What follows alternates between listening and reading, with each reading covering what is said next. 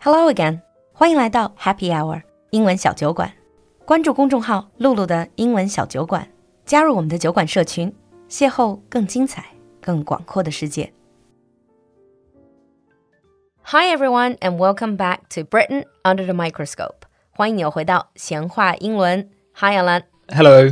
Today we're going to have our last episode in our price comparison series, comparing the cost of living in London and in Beijing. Mhm.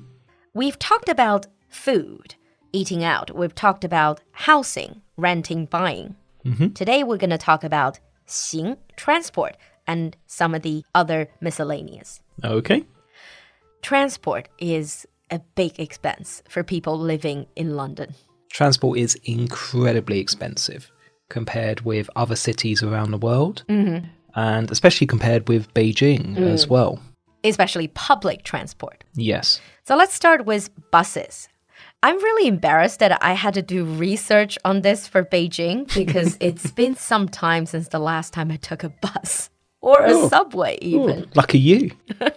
No, I just don't have to commute because of my work. So Beijing, as far as I know, it's about 2 RMB and then it goes up a little bit, but it wouldn't go up too much. 2 Mm-hmm. Yeah. RMB within 10 kilometers. What about London?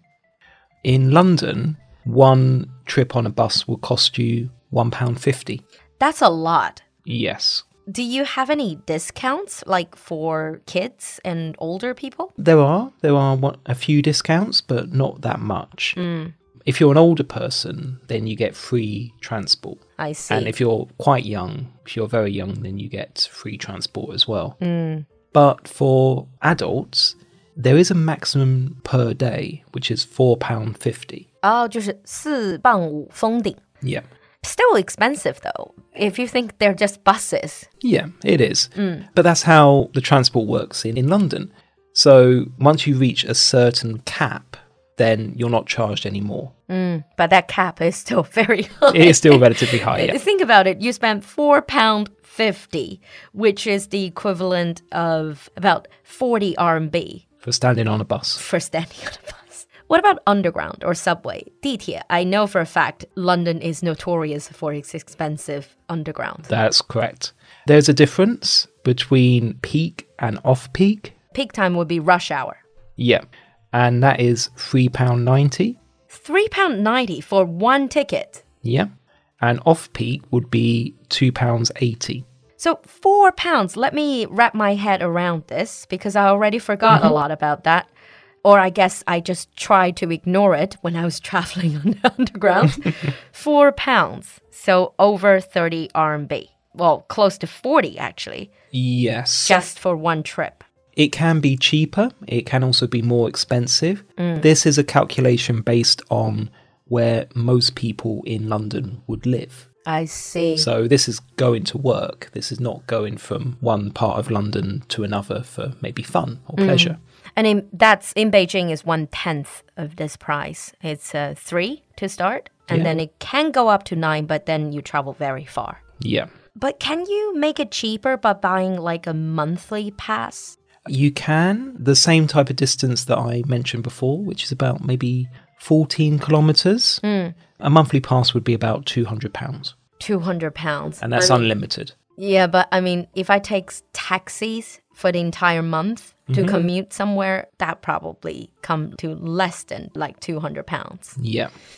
Wow. 地铁月票就是200磅. I feel for the common working folk in London. That's one of the reasons why cycling and walking is becoming a lot more popular. Being forced to exercise. Yeah.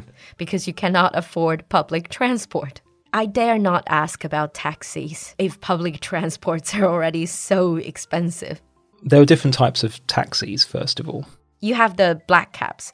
This Yeah. is something most people know about London. 就伦敦那个很老式的那种黑色的 taxi.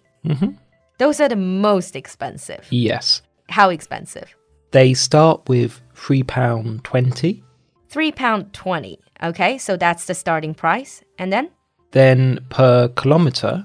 Beyond that, you're looking at roughly £2.84 per kilometre. Okay, I tell you what, let me do the calculation. So, because when you say that, people will still have to do the calculation. 如果粗略的算一下，十公里的路程，这种传统的 black cap 的话，怎么样都超过人民币两百块了。And in Beijing, the same distance with normal taxis, standard taxis, you get it slightly over 30. Yeah.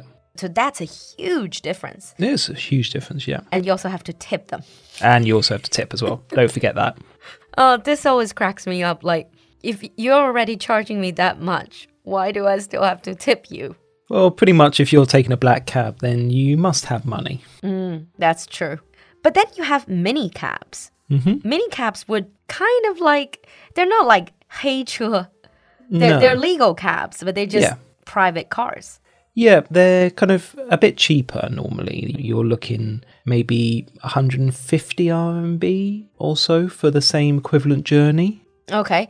I know for a fact that mini cabs, for example, for 14 kilometers is about 40 pounds. Yeah. So that would be 350 RMB. Mm-hmm. I feel like we're dealing with a lot of numbers. Yeah, that's in. Well, basically, minicabs are slightly cheaper and they're also legal as well. but nowadays with Uber, 现在这个优步, Mm-hmm. cheaper yet. Yeah. And it's just easier to use, faster service. Yep. Uber is a little bit controversial in the UK. Mm, Safety?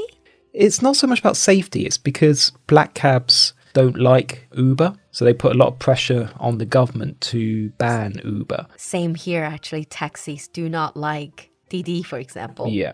I would say Uber is like a DD. Yeah. Mm-hmm. You have your 快车, you have your 专车, and that is cheaper than minicabs, right? It is cheaper than minicabs, but and it's just a lot easier as well. With a minicab, you always have to get the fare up front. So when you call them, you have to say to them how much it's going to be because they don't have meters. They don't have meters. Hmm. Sounds a bit dodgy.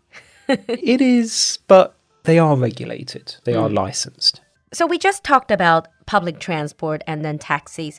What if you actually drive yourself? That is not going to be any cheaper. No, it's actually going to be probably more expensive. That's because in central London we have a congestion tax. 拥堵税. Yep. How much is that now? £15 pounds a day. A day. Yes. So if you go into central London, you have to pay 15 pounds. Yep. And the next day, you have to pay another 15 pounds. Yes. No wonder you don't see a lot of people driving Oh no. inside London. Even if you just go in and then come out again, you have to pay. Oh. But say if you actually do drive into the inside of London, parking is another huge expense. Yes. You're looking at about three to five pounds an hour. Three to five pounds an hour, 差不多25到45人民币. And bear in mind that there are not many parking spaces. There's not many car parks in central London. So you go around, really try to find a very, very expensive parking spot. Yeah, if you're lucky. That's why, like you said, in especially central London, you really don't see many people driving. And some people, they don't even take underground anymore or buses. They just, like you said, cycle or they just walk. Well, exactly. This is one thing about London. When you go through the city of London at rush hour, you can still see lots of people who are wearing very expensive suits. They're obviously very wealthy, but they're getting the underground. It's just simply because it's easier. I see. So that's about transport. Of course, there are many other aspects of life, but we can't possibly cover all of them. So we decide to cover the basics. You might ask, 衣食住行, where is 衣? Yeah. to be honest, with clothes, there's such a wide variety. You can Yeah. spend as little or as much you want, same as in any country, really. Pretty much. So there's really not, it's really not a great indicator of, because it's all about brands. Yeah. And it's all about different types of lifestyle as well. You'll look at price comparison websites and you have to think there are different people that have wildly different lifestyles as Exactly. well. Even if some of these figures are probably not completely spot on, hopefully it gives you a good idea of roughly what the differences are and also, especially in Beijing, what the similarities are. But whichever city you live in, we would really like to see your shares in the comment section. Let us know how expensive or how inexpensive living in your city is. Let us know. And if you've been to any other places in Europe or even America, Canada, and other countries, let us know in the comments section. Yeah, make us jealous. By the way, it's really good to have you back, Alan. Thank you very much. It's good to be back. We'll see you next time. Bye. Bye. 今天的节目你喜欢吗？赶快联系小助手加入酒馆社群吧。小助手的微信号是 l u l u x j g three，我们在酒馆等你。